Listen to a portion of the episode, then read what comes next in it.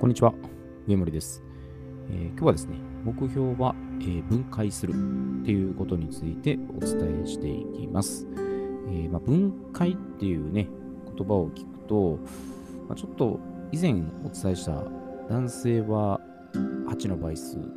女性は7の倍数ということで、ちょっとなんか数学的なね、あの因数分解みたいな、ちょっとイメージが出るかと思うんですね。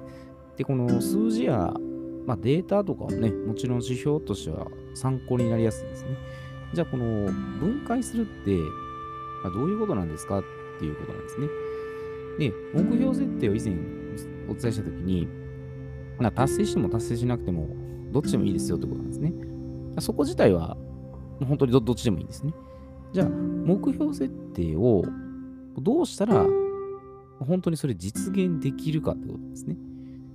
だから、できればね、達成しないよりは、達成した方がもちろんいいので、じゃあその達成する確率をね、えー上げるために、えー具体的にどういうことをね、していったらいいかということで、今日はこの目標を、まあ、分解するっていうね、えーこれをお伝えしていきます。で非常にあの、お恥ずかしい話なんですが、私自身この目標設定することが非常に苦手でして、余計なことをあ、よほどのことですね。よほどのことか、もしくはもう情熱あることしか設定してね、エネルギー注いでなかったんですね。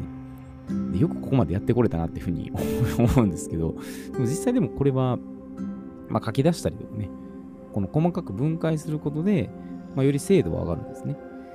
じゃあ、まあ、どういうふうにしていくかということで、で分解するって聞いたらなんか、まあ当たり前のように見えるんですけど、でもやっぱりなんだかんだ目標を立てては実現はできないなっていうに何か要因はあるんですよね。じゃそれは何かってまず考えたときに、まあ行き当たりばったりやってしまってる。まああるいは途中でもう定めた規律を守守らずに破って、まあ、方向性が違ったところに行ってる。まあいろいろあるんですよね。で、もちろんこの不測の事態とかですね、あの計画の段階で、まあ、最悪の状況というのはね、まあ少しでも考慮しておいたら、まあ、ある程度回避はできるんじゃないかなと、まあ、そういうふうに思いますね。じゃあ、目標を分解するっていうのは、どういうことなっていうことを、まあ、ステップバイステップで、えーちょっと考えていきます。で、分解するって言っても、どこまで分解したらいいかってことで、でおおよそですけど、3つです。で、3つは、これ後々にちょっと関連していきますけど、えーこの3つにまず分解することで、えー決めやすくなります。じゃあまず、どういうふうにするかということで、まあ、3つのステップですね。で、ステップ1が、まあ、目標とか、まあ、夢ゴールっていうのを、まあ、分離分解する。そのままですね。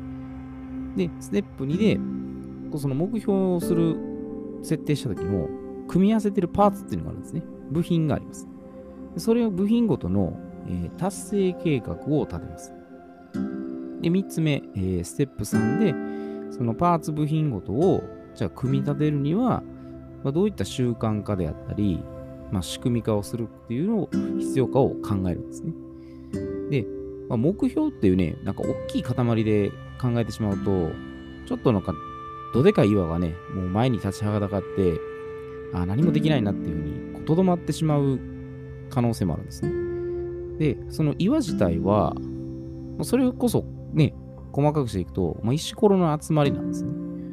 で、その石ころを切り崩して砕いていけば、まあ、岩自体は、まあ、いつの間にか消えていくんです。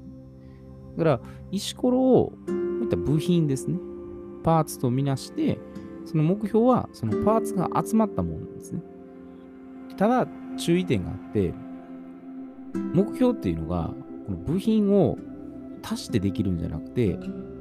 掛け合わさったつながりとしてね、構成されてるってことです。ここが、まあ、さっきちらっと言った因数分解っていうところにつながるんですね。あれ因数分解って数学のね、数式って言ったら、数式を掛け算のように合わせ合わせ表したものですよね。で、まあ、この考え方が、まあ、鎖の言ったチェーンみたいなものですね。チェーンでもこうずっとつながってて、一箇所でも切れたら成り立たないんですね。で、えなんでこの、ね、掛け算方式にしてるかっていうのは、足しても前後のつながりが分からなかったら、結局、成り立たないんですね。え例えばこれ、ダイエットを目標に掲げるとします。で、ダイエットしますって言っても、これ漠然としすぎてるんで、じゃ具体的に何していいかって多分わからないですねで。ここで分解するってことですね。さっきのステップ1、2、3を、まあ、これにちょっと当てはめるとしますと、まあ、例えばですけど、ステップ1で3ヶ月で、ま、9キロ痩せたいとします。まあ、これ計算しやすいようにします。で、1ヶ月3キロのペースでいけば、まあ、達成できる範囲ですね。で、これステップ1です。目標をまず3ヶ月9キロっていう細かく分けました。じゃあ、ステップ2で、その計画をどういうふうに立てるかってことで、じゃあ1ヶ月3キロ今度落とすには、まあ、どうしたらいいかなんですね。じゃあ、もう1段階踏み込んで、半月ですね。15日間で、えー、1.5キロ今度減らす。ふうにしたら、もう1日あたりが、まあ、100g ぐらい。もうおおよそですね。まあ、減量していったらないいなっていうのが出てくるんですね。で、じゃあステップ3で、まあ、100g 減量していくための、この継続するメニューを考えるんですね。まあ、朝食とか、トレーニング、昼食、夕食。で、全部そういうやり方は、まあ、ここちょっと省きますけど、立てれるんですよね。で、これらを毎日体組成計とかで計測していくんですね。1日ごとに前後どうなってるか。じゃあ1ヶ月でどれぐらいになってるか。っていうのを計測すれば、あ目標も見えてないよりは、まあ、全然見えるんですね。だから、細かくね、本当にやりだしたら、もっともっとね、細分化はできるんですけど、まあ、ざっくり3つ、まあ、分けるだけでも、まあ、十分達成可能なんですね。じゃあ、この3階層3つね、分かれてる理由が、以前言ってた肉体と感情と、まあ、思考、まあ、一部精神ですね。これに分かれるんですね。でもうここも見ていくと、まあ、肉体っていうのは爬虫類の、感情っていうのは哺乳類の、思考っていうのは人間のですね。で、これがだから3つ掛け合わさったものなんですね。なので、どれか1箇所でも、まあ、弱いとこがあったら、まあ、全体の構成ね、つながりに、まあ、大きな影響が出るんですね。だからチェーンでつながってますよっていうのは、まあ、このことを言ってるんですね。で、見方を変えたら、最も弱い箇所を特定したら、まあ、そこに重点を置いて強化していくのが、まあ、最短最速で結果を出せますっていうことなんですね。だ大きい全体のね、流れを把握したら、部品ごとのこういうつながりの要素がどう関連しているか、まあ、それを考えることで、まあ、ゴールは見えてくるんですね。で、これ順番としたら、え肉体が1番です。で、2番目が感情、3つ目が思考ですね。えー、この順に、えー、計画実行していかないと、うまくいかないですよということですね。で、なぜかというと、で健康でないもし体で動いてしまうと、変なし寝不足とかね、なんかぼやっだらっとした体の状態で、まあ、感情はもちろんちゃんと判断できないですし、で頭の回路、思考回路も回らないんですね。で、でここはあの、マズローの5段階欲求ともこうまた関連してくるんですね。生理的欲求、